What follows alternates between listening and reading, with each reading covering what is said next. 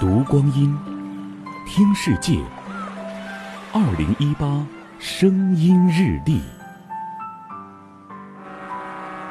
六月九日，农历四月二十六。Il fiume che attraversa Shanghai si chiama Huangpo. 一九七二年的今天一个高鼻子大眼睛的外国人扛着摄像机拍起了南京路上的行人。他就是应邀来华拍摄纪录片中国的意大利导演米开朗基罗·安东尼奥尼。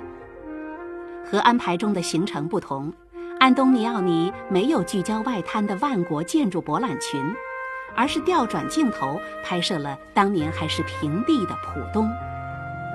电影在西方播出后，有人以此批评他犯了方向性错误。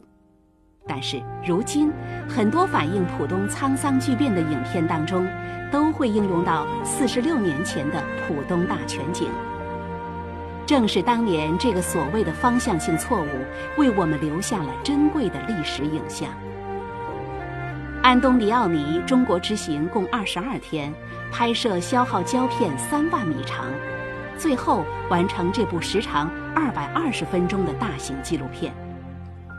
尽管当时播出之后引发了巨大的争议，但是如今来看，这部影片真实客观地记录了当时中国人的生活状态，是真正描绘中国城乡诗篇的珍贵纪录片。二零一八声音日历。